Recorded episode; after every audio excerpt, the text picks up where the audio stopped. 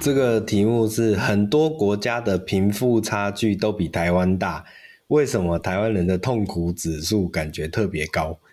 然后，但是里面有一条很好笑是。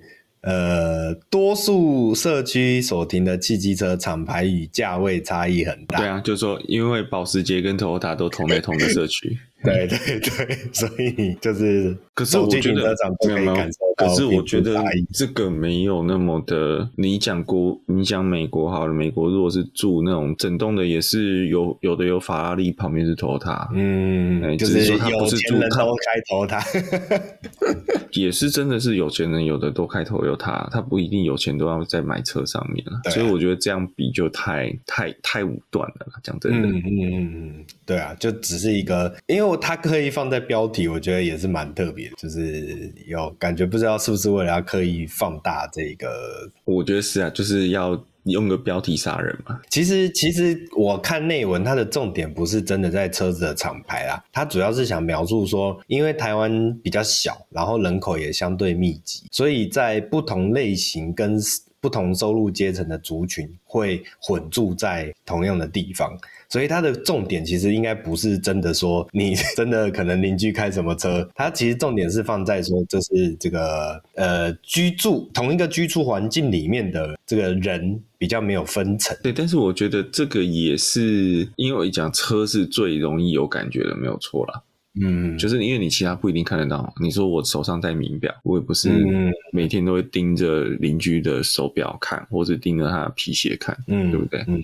那车子就是停在那边，你虽然不知道主人是谁，但是你很容易晚上睡觉的时候下去，你就可以看到所有邻居的车，所以就会很有感。对、嗯，等一下，等一下，等一下，学长晚上是睡在车库啊？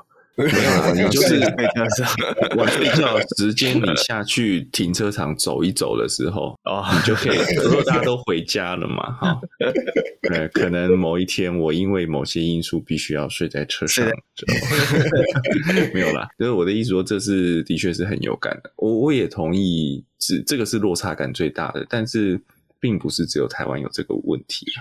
嗯嗯嗯，然后另外就是你说，你说同一个不同阶层居住在同一个地域里面，啊呃，好，这个地域有双关语。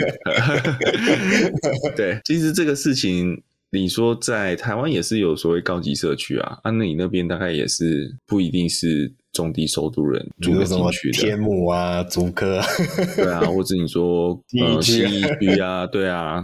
那个里面能够住进去的，绝对都是都不是泛泛之辈啊，嗯，对，也不是黑人之辈，对，所以这个就就是我觉得不的确有点偏颇啦。如果我单用车子，嗯、但是的确车子是最有感的，嗯嗯，就是车子很好去快速的识别啦。所以这、啊、所以这也是就是为什么有的人会很喜欢买某些品牌的车子，然后然后就买的是那个品牌的最低贵。其实我们也有聊到嘛，它其实就是要建立起这个优越感嘛。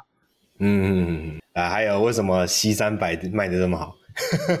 对啊，不了解的人就觉得哦，这个要花很多钱，实际上可能并没有比你的 CRV 贵多少。但、嗯、但老实说，我我也觉得。但老实说，我也觉得这个也蛮花钱的。没有，但解的就是讲，有钱人不一定真的把钱花在车子上啊。对，呃，真的很多有钱人是超低调的那种，骑、嗯、摩托车，跟他跟房产有有十几比的。嗯、我也有有知道这样的人。嗯嗯嗯，其实就是最终就是看你手上这些钱要怎么花了。就每个人想要呈现财富的方式不一样，有些人觉得。钱放在银行里面，看那个数字很大就觉得很爽。然后有些人就是想要把它又运用在实际的生活上。嗯，不不过那天我也跟朋友聊到是，是的确，就像我刚刚讲的，某一些汽车品牌在台湾，百分之九成的人买那个就。这个品牌的百分之九成的呃，百分不是九百分之九在讲说 九十趴的客户就是要用它来彰显身份，嗯嗯嗯，当然我就不讲哪一个牌子，那呃，但是也有拥有这个车很低调都不让人家知道的也有，嗯，那我觉得就就是各取所需啦，嗯。嗯，对啊。确实，对啊。不过大过年讲这个会不会压力好大。就是这时候大家开始比较彼此红包，不对，我们已经不是收红包的年龄，我们是发红包的年龄。就在红包上阵亡了多少这样。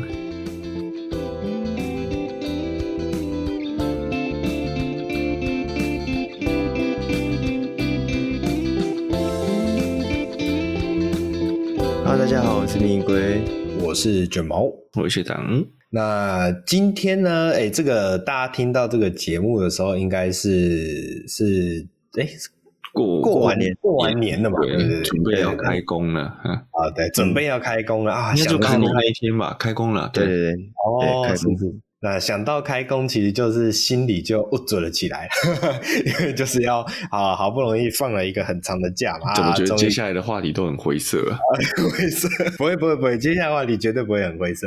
对，就是所以开工嘛，哦，我们就来想一下，哎，大家拖着疲惫的身躯回去上班啊，不就是为了挣几毛钱？OK，好，但是挣钱这件事情，啊，总有一天是要结束的啊，那。不如我们就来想想，我们到了退休那一天啊，或者是说退休之后的生活啊，就是我自己有的时候会想象，就是可能呃退休之后还是可以开着自己喜欢的车，然后到处去晃晃啊，不一定要游山玩水，但是偶尔可以哦享用那种诶平日其他人都在上班，那个是道路相对清静的时候。哦，就可以开着自己的爱车啊，去散步兜风的那种感觉。那除了除了这个跟于退休有关系啊，主要也是因为我前些日子在路上啊，就看到一台呃，在路上遇到了一台 TT Mark One 哦。我们都知道 TT 当时这一款车啊，奥迪 TT 当时这一款车啊，在推出的时候，其实是呃，以当时的外形设计来说，是非常的呃领先呐。好，然后大家要想一下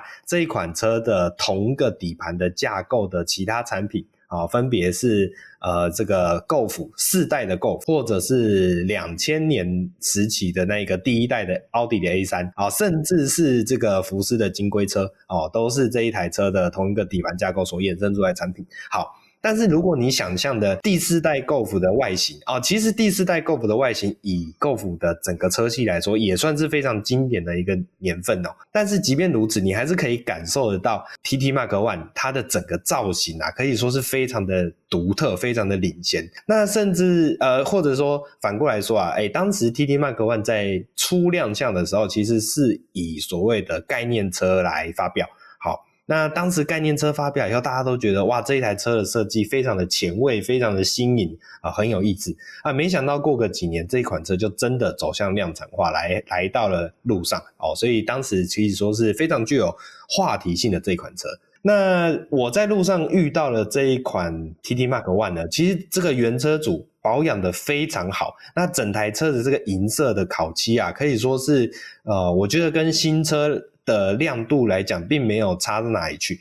然后呢，整个外观的整洁干净的程度是非常的棒哦，可以看得出、感觉得出来，这一个车主是很用心的在顾这一台车。那呃，刚好因为是在路上行驶的状态，而不是停在路边的状态，那我也瞥见的啊，诶，这种老车其实就呃，大家一般都会觉得说啊，这个挡风玻璃一定要尽量的透哦。虽然我不觉得，我不确定为什么，你是你是想酸什么吗？哦，没有没有，我没有想穿什么，不是不是，哦，我是真的就是听到很多人就会说，哎，老车就是玻璃要透，哎，其实我不确定为什么，哎，两位可以。没有，龟龟之前有讲过啊，因为就是在当年这些车那个年份并没有那么黑的哦，是是，所以你看到的广告，你看到照片。都是比较透明的状态，就是要透，嗯，就是当年的那个氛围，就是应该要可以透到里面去的那种感觉，就是那种感觉，就像你看到一个老车挂新式的那个三个英文字母车牌，哦，你就会觉得怪怪的，啊。哦，我懂，感觉它就是要配两个英文字母加四个数字的那种感觉。我懂，我懂。而且而且你要想，现在新车的内装是什么？平板。一片平板，两、哦、片平板，三片平板。但是回到过去那些老车内装，各个不一样的设计，然后如果你顾得好的话，它其实都是很值得你一看的。嗯、是是是是，当时的内装值得你一看，人家不一定想跟你看。对，没错没错。所以我，我我觉得这个论述也很有道理，因为当时每一台车的内装。呃，应该说当时内装设计这件事情，确实是可以反映出呃像外观一样一台车的一个精神跟它的灵魂所在。所以当时我看到的这个里面坐的是车主啊，我目视大约是个五十几岁的大叔吧，哦，应该也是小有成就，因为他身材也是维持的似乎还不错。然后这个呃，他的白发、哦，虽然呃有那种白色的头发在头上，但是整个发型还是相当利落。好，所以我我那时候看到就觉得哇，好羡慕啊！就是一来哦，他感觉就是一个可以比较轻松自在的生活状态；二来就是他又开着一个非常经典，然后又照顾得非常好的一款车。哦，当时就觉得哇，那是不是我们可以来聊一下？那当大家哦，我们三位啊，就是有一天退休的生活来临的时候，哦，会想要开着什么样的车啊，在路上呃兜风啊，享受自由的人生。那两位有谁想要来先来发表一下自己想要开什么样的车，在退休生活之后吗？嗯。我我我先讲哦，因为我只有一台。我们原本讲的，我说一个人要两台嘛，但是我想来想去，好想不出第二台。哦、真的、哦？对，呃，我会讲一下理由啦。为什么？就是因为第一个是可能有的设定是你会觉得到老了，就是一个可能是日用，然后一个可能是还是房卡。但是对我来讲，我觉得我们是因为我们那时候题目的设定是说要到。六十岁嘛，嗯，好，我离我这是我们三位里面，我大概离六十岁是最近的。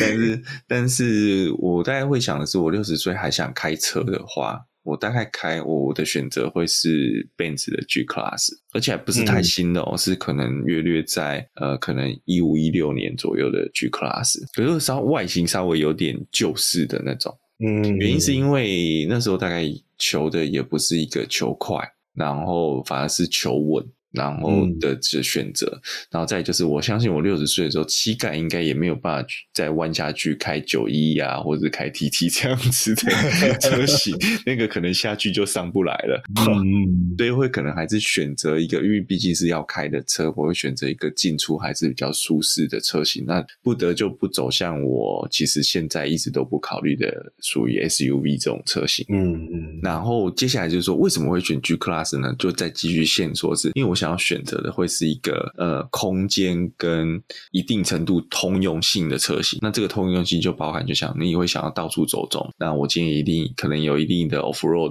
的。的的属性，但是我又要彰显自己的特色。嗯，那我觉得我们在讲的就是还是要我们三个人，我觉得我们买的车、挑的车都是有特色的，所以我还是要彰显一些自己个性上的。嗯、所以这个车子的性格就要很明显。其实我那时候想的第一个几个选择，大概可能不外乎就还是像 Wrangler 这样的车。嗯嗯嗯。好，但是 Wrangler 我觉得就又丧失了舒适性。六十岁了，那个腰也不好了，屁股也不好了。做 Wrangler 我觉得开个一百公里，我带骨头就散掉了。是是是，所以我会选择 Benz 的原因是因为它可应该还是可以做到一定的舒适性，嗯，但还是还有办法做到奢华，也不能太旧的 G Class，太旧的 G Class 也是蛮硬派的，嗯嗯，然后大概整中后期，但我不喜欢太新的，因为太新的里面科技感又太重。好，然后你说以我们六十岁相较，大概我可能是已经二三十年后了，那个电子设备大概也是不堪入目了。讲真的，做成电子版的，就是不堪使用、不堪入目了，所以我宁可。要原始一点的仪表的。嗯嗯嗯，那你可能有一些基本的影音播放功能就好了哦，那就是比较类传统仪表，让你跟真的这些科技比较脱钩的车型，所以我会选择 G Class，也是因为我觉得我想要的是一个，就是我可以方便进方，我本身人可以方便进出，嗯，然后我好使用，嗯，然后我要舒适开，不开快的情况，我要舒适开，市区开，通勤用，呃，出去游玩用都，嗯。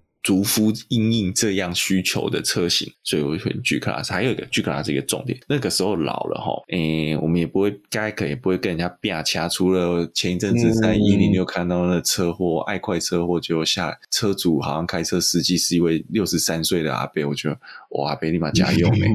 哇，对，六十三岁还在山路开这样子是值值得，他的行为不值得称赞，但是他的精神值得敬佩。理解理解，对对，然后我会觉得说。我这样六十几岁开在路上，我宁可希望人家离我远一点。哦，G Class 就有这个威吓的效果。哦，有有有，确实确实。我相信大家看到 G Class 基本上。不敢靠太近了，是是是，而且你可能会可能会在开在台中的路上，因 为有些地缘关系嘛，对不对？对对 对，所以这个威吓性又更强。大 G 跟大 G 有一定的威吓效果，对对对对。然后我觉得最主要是 G Class 的确是一个好看的车啊，我你们也比较好看，它有个性的车，它会吸引目光的车，但是它又不会让你觉得太 over，因为它的那个它的那个个性。比较不是所谓真的是很奢华那种的哦，不是，是没错，不是他他的那种个性是我很硬派，但是不是超派哦。那你车上会有醋饭吗？呃，我车上可能有鸡排，嘿，哦，可以可以可以，可能有红色塑胶桶，但是不会有醋饭。哦，是是是，会有鸡排，柴柴的鸡排，啊，所以你会，哎，台湾的 G Class 是柴油版还是？都有都有都有，它也有那个，它有三五零 D 嘛，嗯、那会有。我觉得我那时候买应该可能会是，这也不对，不一定啊哈。到底是那时候会去找个所谓八缸 V 八的呢？诶，它 G 六三是不是有 V？G 六还是 G 六五有 V 十二的，对不对？哎，有 V 十二嘛？我的印象中都是 V 八了。正常，我们现在新的涡轮的都是 V 八的。对，以前也是，以前的好像是五点五 V 八吧。我不确定台湾有没有进，但我印象中有好像有看到，呃，外国的我们讲是民用型的啦，齁，呃，国外好像有 V 八 V 八，就很快的扫描一下。嗯，有有有，G 六五 AMG 是 V 十二的哦，V 十二。可是台湾有进吗？好像没有。G 六五我知道有 G 六三，G 六三有。对，哎，G 六三也有 V 八的哦，二零零二到二零零三，我现在看到资料，就那一年。V 十二吧。你是想 V 十二对 V 十二 V 十二，那其他时候都是 V 八 V 八 Turbo，嗯，那 V 十二那个就是六点三公六点三公升的了，六公升或六点三公升。那 V 八的就是五点五公升那一颗，嗯，呃，但我觉得可能那个时候我应该不会开到这么大动力了，反而我觉得柴油可能是一个选择，嗯，然后就是扭力够大啊，一般够实用。其实柴油的柴油的动力也有到。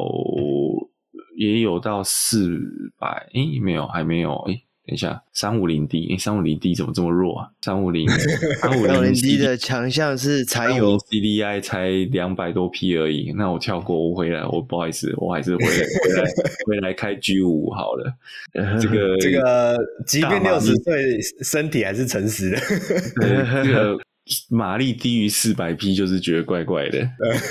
如果有时候真的是胃口被养大了，回不去啊。嗯嗯嗯，对，是对，所以我觉得可能就是像我设定的吧。我说我设定肯定不会是找现在最新，就我说以现在最新的 G Class，而是那时候会找一个，如果那时候还找得到的话，因为还是二十几年后嘛。那如果还找得到这个年份的 G，那我觉得会是可能 maybe 二零。一八年左右中中间期的，所以其实 G Class 的寿命很长诶、欸。G G Class 我们这样，它其实 G Class 有。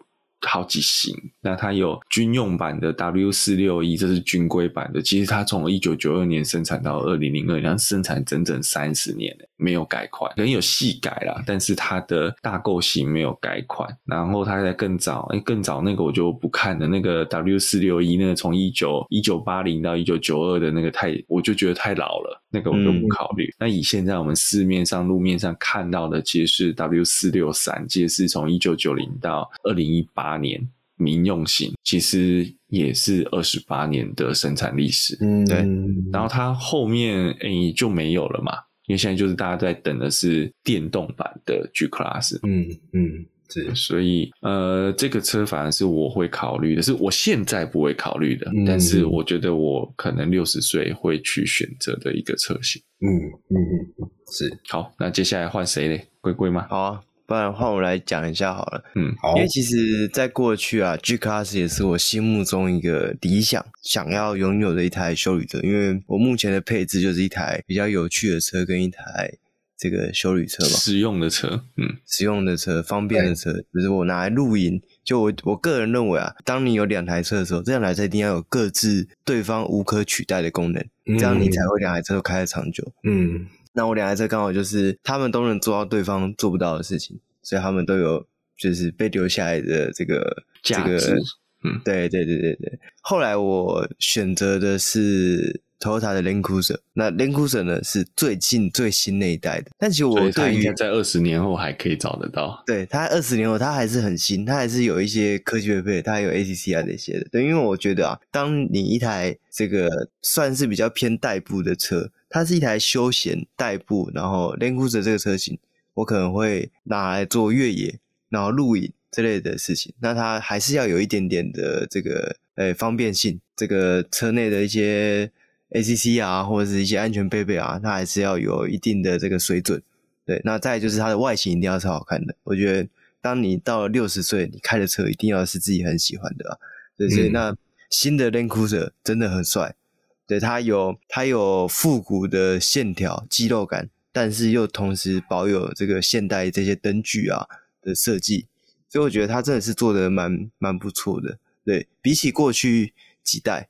就过去二十年间的 Land Cruiser 都是比较偏圆润一点点的，嗯嗯嗯，但是这次新的 Land Cruiser 改回那个方形的灯啊，哇，那真的很漂亮。对，所以我看到新的 Land Cruiser 的时候，觉得我这车真的是太好看了。所以你应该指的是二五零的这个规格，Land Cruiser 二五零。二五零是啊，对对对，二五零，因为有个更更复古的是七零的版本嘛。对，但七零的，哎，七零有新的吗？还是七零七零没有？七零就是旧车新造，旧车换。对对对，没有，我是讲这个新的这个二五零。其实七零这个车啊，因为现在也还买得到。对，我觉得他就是，如果到六十岁还在开这个，真的会有点硬派，嗯，就真的有点太硬了。嗯、对，那这个二五零，它的车还是毕竟比较符合现代。我们现在看现代嘛，但在经过三十年之后，它可能就还是会有那种复古的味道。嗯，对对对。那加上啊，它这个风格，我觉得你只要简单的改装一下，换个 AT 胎，然后加一些外。就是贴纸啊，贴上去，它其实就很有很有型了，也不用什么过多的改装，它就是一个又实用，然后又这个方便的车。而且为什么我会想要从原本我喜欢 G Class 或者甚至是老款的 Defender 换到 Land Cruiser，就是我觉得当你拥有两台车的时候，一定要有一台是你可以天天开出门，然后它不会坏的。嗯，G Class 也是可以天天开出门。对，但是当你有两台德国车的时候，它终究会有一台 always 在维修。对，你需要有一台稳健的，因为我现在就是两台。那我那我知道我的答案呢，就是我不是说我们当时说一个人选两台嘛？但是我只有选的 G Class，所以我的答案应该是两台 G Class。两台 G Class，一台在场内，一台开出门。哦，原来如此。对对对，没错。那这个就是我选 Land Cruiser 的原因啦，就是我希望有一台这个，它可以带着我穿越到台湾的各地都好。就是它是一台很多功能的车，嗯嗯、那个那个叫什么？其实这个这个概念不叫 off road，这个这个概念叫做 overlanding，就是它这个车是它可以带你去很多地方玩，然后出游，嗯、对，就是宽越在在那种比较大的国家，他们就会有那种穿越整个州或是穿越美国的那种旅行，嗯、大概是这样的概念。是是是，哎，那那我同样的问题问一下，你会选柴油还是汽油？其实，嗯。其实我最近对于柴油、汽油这件事情有点就是思考，因为我现在的这个代步车是柴油车嘛，但是我其实有一点点想要换成汽油的车型。对，因为我觉得就是在空污啊这部分，我最近真的是觉得好像这对社会不太好，特别是在我后面等红绿灯的这些机车骑士，就觉得有点不好意思。那那那，你什么时候这么有同理心？我又进化一点。那我这边要恭喜你，就是那这样的话，你就不会买到丰田自动织机造假的那颗引擎。啊，硬要嘴炮。OK，好好好。那好像还有第二台车，嗯。龟龟的第二台先讲嘛，那个我想等我们把同级的先讲，对，因为卷毛的其中一台我记得也是跟我们选择很像，对，没错没错。好，那既然大家这个六十岁之后都首选都是，居然都是这种比较刚龟龟提到的这个叫什么？Overlanding 嘛，Overlanding 这个概念，对。那其实我在挑选的时候，其实我第一个想到的其实是圆梦车啦。那这个圆梦其实是比较在速度方面的概念，但后来想想没有错，就是两位的选择其实都重点是要强调是退休生活的那种舒适性哦。那个舒适性其实反而才是那个年纪可能会比较着重的点。好，所以我其实也有一台挑选是比较接近的，那就是 Defender，呃，Defender 九零吧，或是一诶或九零还是一一零啊？九零其实是三门，一一零是五门。对，九零跟一一零，好，我应该是主挑一一零啊。对，但是这反正不一定。好，重点就是这个新世代的 Defender。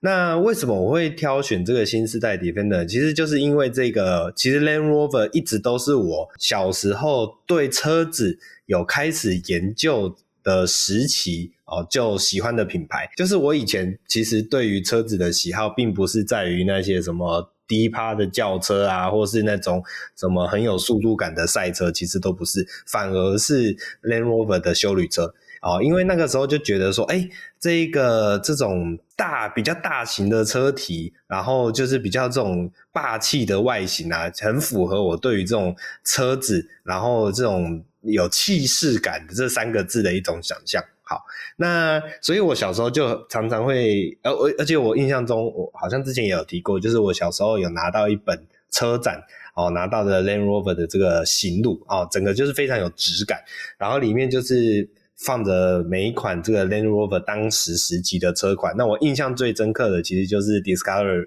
Discovery 的 D4 那一款车，因为你会发现它的造型啊，可以说是呃非常的独特，不落窠臼。就是虽然它还是一款呃以当时的线条来说是很普通的休旅车，诶，当时的休旅车的造型不外乎就是直线拉一拉，但是它就是有办法在这些直线拉一拉的状况下。去衍生出一些独特的美感。好，那这也是这个新时代的 Defender 呃亮相之后，我的第一个直觉的感觉，就是你会觉得它的车身基础线条非常非常的简单，但是却在这些非常简单的基础线条上，你可以看到很多设计的巧思哦，比如说它的整个。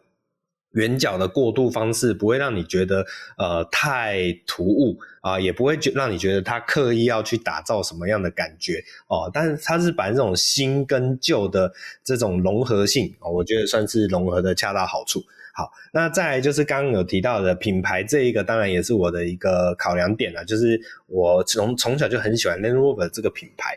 然后另外再来就是这个 Defender，其实算是 Land Rover 车系底下一个蛮经典的系列啦。那在上个一代的 Defender 其实是非常非常的硬派，就有点接近 G Class 的这种硬派的感觉啊。但是呃，反而我会比较喜欢现在这个新世代的 Defender 啊。虽然可能有人会觉得说失去了当时真正 Defender 这一个字啊，硬派的这种精神，因为以往 Land Rover 的产品里面啊，如果想要真正纯正硬派的话，就会挑。旧款的 Defender，那如果你是想要那种休旅车的豪华舒适的话，那你可以挑 Range Rover 也好，或是 Land Rover 的其他产品也好，好。但是我觉得，我反而觉得 Defender 新世代 Defender 的这种呃融合的这种呃舒适的豪华感，好，以及这种呃有硬硬派气息的这种呃感觉哦、反而很符合我对于六十岁退休以后生活的这种想象。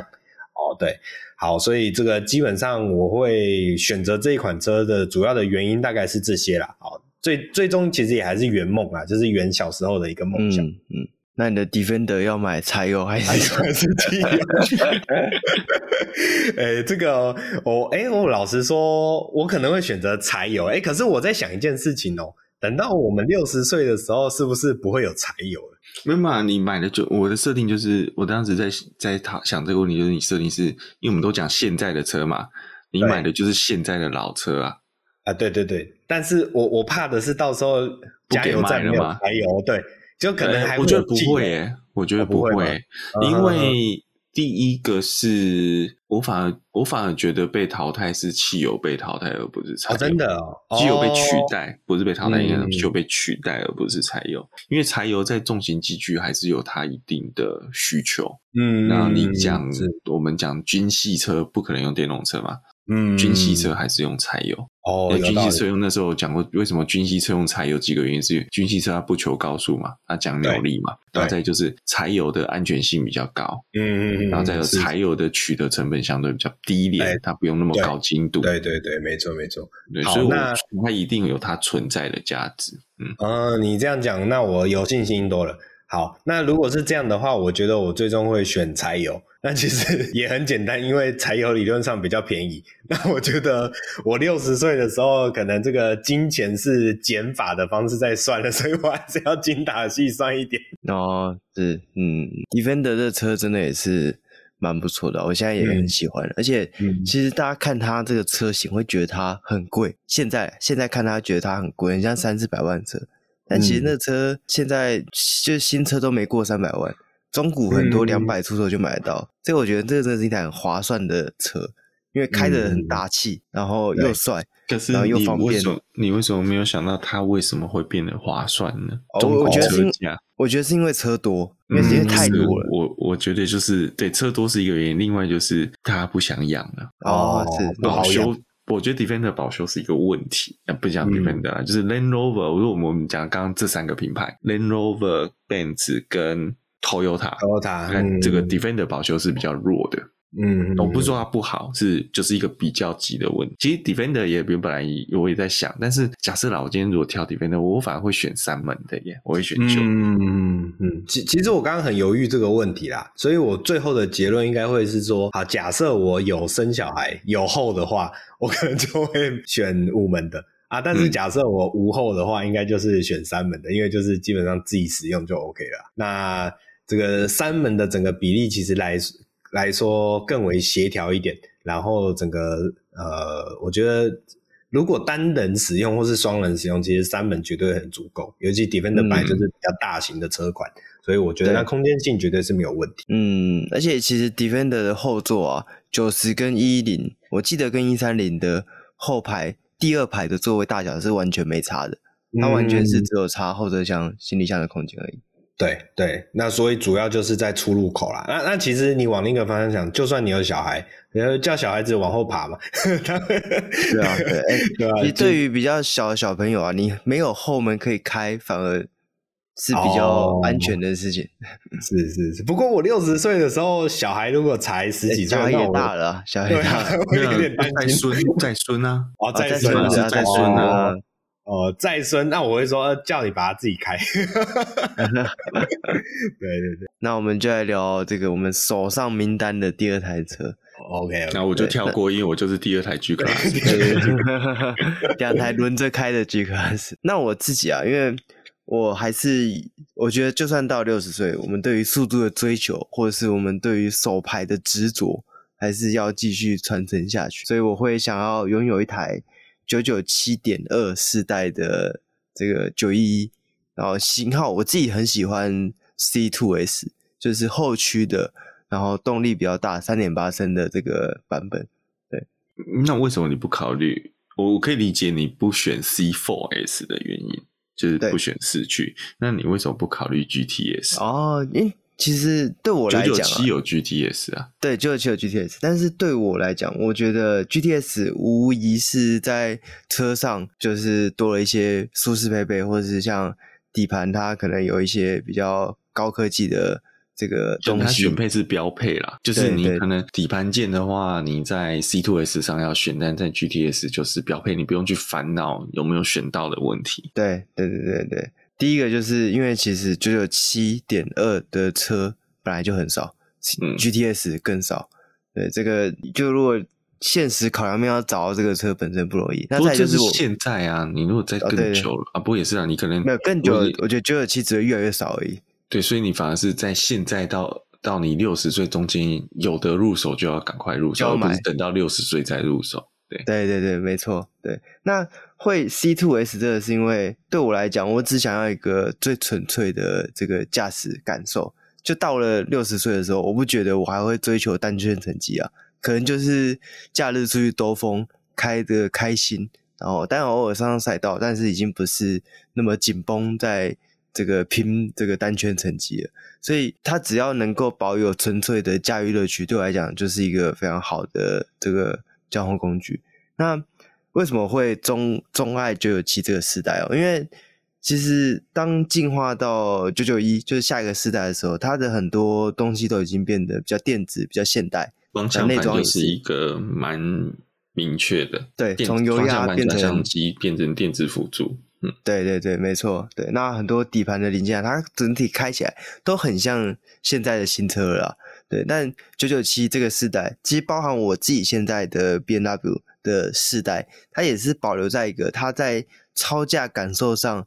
还是很传统、很优雅的那种感觉，就是它还是比较硬派、比较直接的，所以我特别喜欢这个世代的车。我觉得它开起来是更更有在超驾车子的感觉，而不是呃变代不像到了 F 四代的时候，大家最觉得难过的就是它把很多路感给模糊掉了，它整个驾驶感受你更感觉不到。外面的到现在 G 世代了，有可能是车在开人，而不是人在开车。对，它就是有很多电控去辅助它，但你车子可以开得很快，但是我觉得那个东西没有那么纯粹。所以对我来讲，九九七是一个最符合这个我对于保有驾驭体验、驾驶乐趣的一个车款。它也在一个刚好的年份。对，而且为什么要选点二？因为九九七在小改款之前的引擎有一个比较大的通病，那在点二之后把这个问题改善了。嗯、它其实九九七点二用的引擎跟九九一点一是一样，所以基本上它没有什么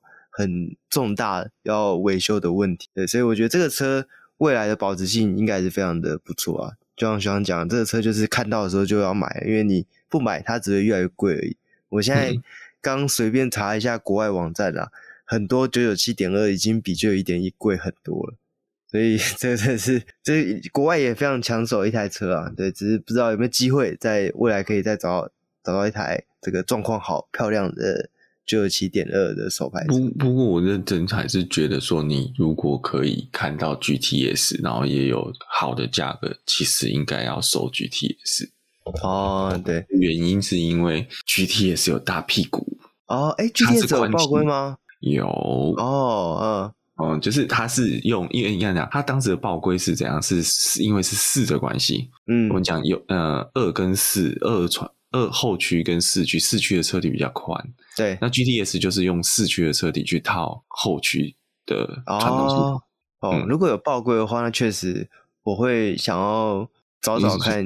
对啊，因为宝龟那个是九九一的特色啊，对，就是那个屁股做的更大了。它就算是二 S，其实它还是也有也是前窄后宽嘛。但是 GTS 或者是这个车体又在更宽，那个嗯感觉更明显。然后另外也就的确是比较，也不是说不要啦，就是说不建议，我自己也不建议选四 S 的原因，是因为第一它那个前驱并没有很明显呐。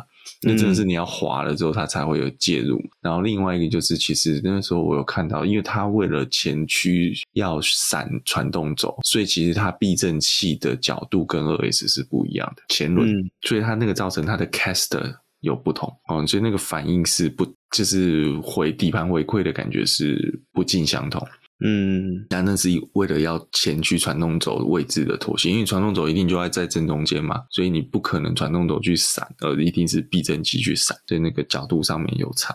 那其他其实就应该就大同小异啦。嗯嗯。不过真的觉得保时捷的这个东西就是要真的是选的选配什么要看很细。嗯。对，然后这个为什么不选 GT 三呢？因为我觉得 GT 三这个车型，就是我虽然我是非常喜欢 GT 三，讲真的，对啊，我会想要开开看 GT 三，但是你说真的要自己持有，真的没有想要 GT 系的车。对，就是我。就算是现在的我，就是有一台九九七 G 三跟九九七点二的 C Two S，我还是会觉得我比较倾向比较一般、比较素的九九一，胜过买那么战斗、那么紧绷的 GT 三。我觉得九一的亮点，它的特色。跟我很喜欢它的原因，就是因为它虽然是一台跑车，但它保有实用性，这是很多纯双座跑车做不到的事情。嗯，就是 MR 可能是这世界上最均衡、最适合拿来超价的车，但它永远都做不到 R 的实用性。它永远都做不到四座这件事情。对对，我觉得这是其他跑跑车没有办法取代九一的一个重点，就是四座。嗯那这个也是我那么喜欢九一的原因。我不得不得不否认，的确，真的它是一台很实用的日常用车。对九一的设定啦，对啊，有的确，我觉得也像像你讲的，就是 GT 系的车，我会想要开开看，但是真的不会想要去拥有它。然后还有另外就是啊，他们开 GT 系列欺负人，就是理所当然。开一台比较 low 的保时捷去欺负上面的 GT，这才有成就感。好，那如果在卷毛的第二台呢？哦、oh,，OK，那我的第二台其实跟龟龟的论点也差不多啦，就是对于一个速度的追求。那没有，我以为是说要找一个比较 low 的车去欺负上面的，oh. 不是？哦、oh,，我我找的哦，其实我一开始想找的车确实是比较 low 的啊，也不是说 low 啦，就是这个有点扮猪吃老虎这种感觉。那我刚刚刚就提到的是，第一台是对于速度的追求嘛，二台是圆梦。好，那所以我一开始本来想要。找的标定是这个呃 S One 奥迪 S One。好，那因为其实我之前自己有一台 A3，第一代的 A3。那我拥有这一台车的时候，它是一台双门车，这也是我第一次开双门小车。那我对于双门小车的那个整个驾驭的感受，就有一种呃有一种很舒服的感觉。好，然后所以，但是我后来因为很多原因，我把这台车卖掉，我没办法保留它。那所以对我来说，心中有一个小小的遗憾吧。所以等到我六十岁的时候，我可能就是还是会想要把自己的初恋找回来的那种感觉。所以我一开始设定奥迪 S One 就是我想要一台性能车，然后我希望它是一台小车，呃，这两个这个这两个点，然后再来是呃，我想要有这种掀背车，是因为我其实本来就对跑车的外形还好，我比较喜欢是稍微实用性好一点的设定。好。啊，但是，呃，我当时设定这个这这台车的时候，学长就马上打脸我嘛，就说这一台是手排车嘛。然后我因为我不像龟龟这么的始终如一，所以我现在没有说很会，嗯、应该说我有手排驾照，但我其实几乎没有再开过手排车。所以我在想，我现在没有开手排车，等我到六十岁，我应该也还是不会开手排车。所以确实因为这个原因，我就只好舍弃掉我本来的第一名的梦想车。所以我后来诶想说，既然我一开始想到这件事情，就是在路上看到了第一代的 TT，那何不就是去对应到这个有始有终的感觉？那刚好这个第三代的 TT 也是我非常喜欢的一个车款。好，所以我最后的选择就是第三代的 TT 的 RS，然后呃选择 TT RS 主要就是刚刚的几个论述嘛，当然就是小车，虽然它是 A3 的底盘呐，但是我还是觉得它相对来讲还是比较小一点。OK，那另外一个就是对于速度、对于外形的一种圆梦感。好，然后它也有自排的形式，然后会选择 RS，当然就是一个对于速度的圆梦啦。哦，当然我可能没有真的很。很懂得怎么开这种比较呃，因为像 T T S 是二点五嘛，可能这个排量可能对我来讲这个排量已经算大了啦。那，当然以性能车来讲，这没有到这么夸张。但是我觉得，哎，对我来说，开到有机会开到二点五的这种引擎的排量，其实就已经算不小了。好，那。呃，所以最终选择 TTRS 还有一个很大的原因啦，就是一定要选第三代，就是因为其实我比较喜欢第一代跟第三代的这一种奥迪的主识别，就是反而是第二代的那一个比较圆润的单纯的梯形哦，我比较还好啊，我还蛮喜欢第三代的这种。有点类似多边形的这种，嗯，对对对对对。那另外一个最大的原因，就是因为 TTRS 第三代哦，也是 TT 这个车系的最后一代了哦，所以我相信在那个时候哦，这样的选择它还是有呃足够的经典性啊，哦，因为已经后无来者了嘛，所以它还是有它的特别的历史定位哦。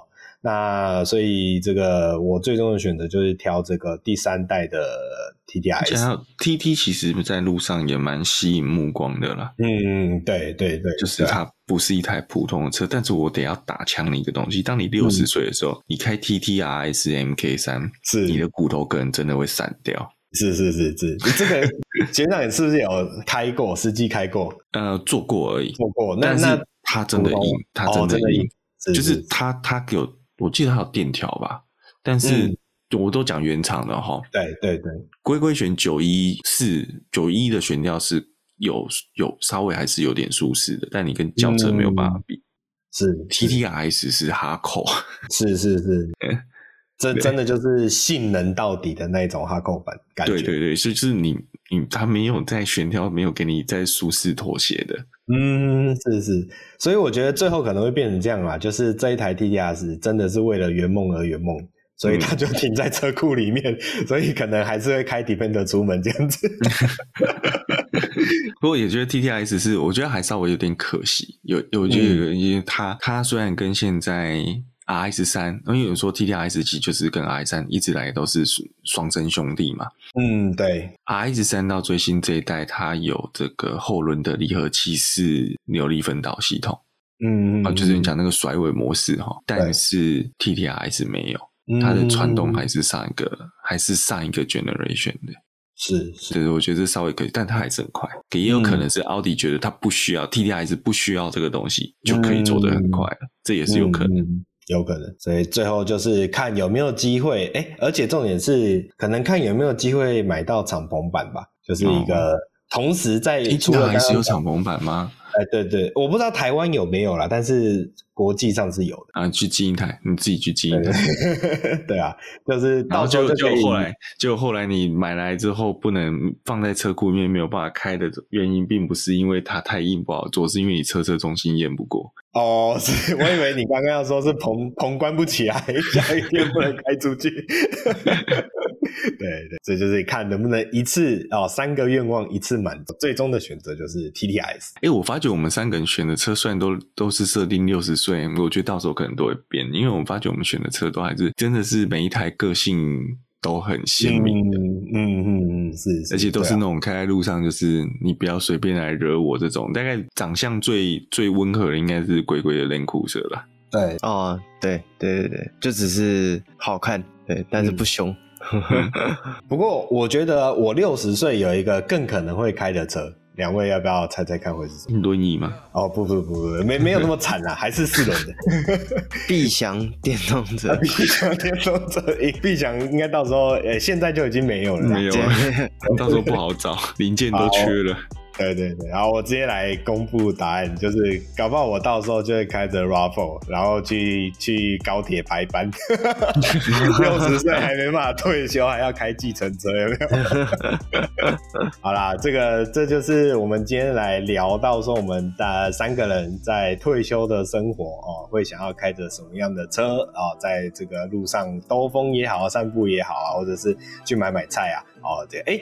哎，讲到这个，学长会，或是你们两位会开你们刚刚聊的那些车去买菜吗？会啊，九一一就是开去买菜的，对，九一就是开去买菜，去买菜。OK OK OK，好，G Class 也是开去买菜的啊，对对对，G G Class 还可以去 IKEA 有没有？去逛家具，我还可以去 Costco 有没有？于是买一堆东西回来，对不对？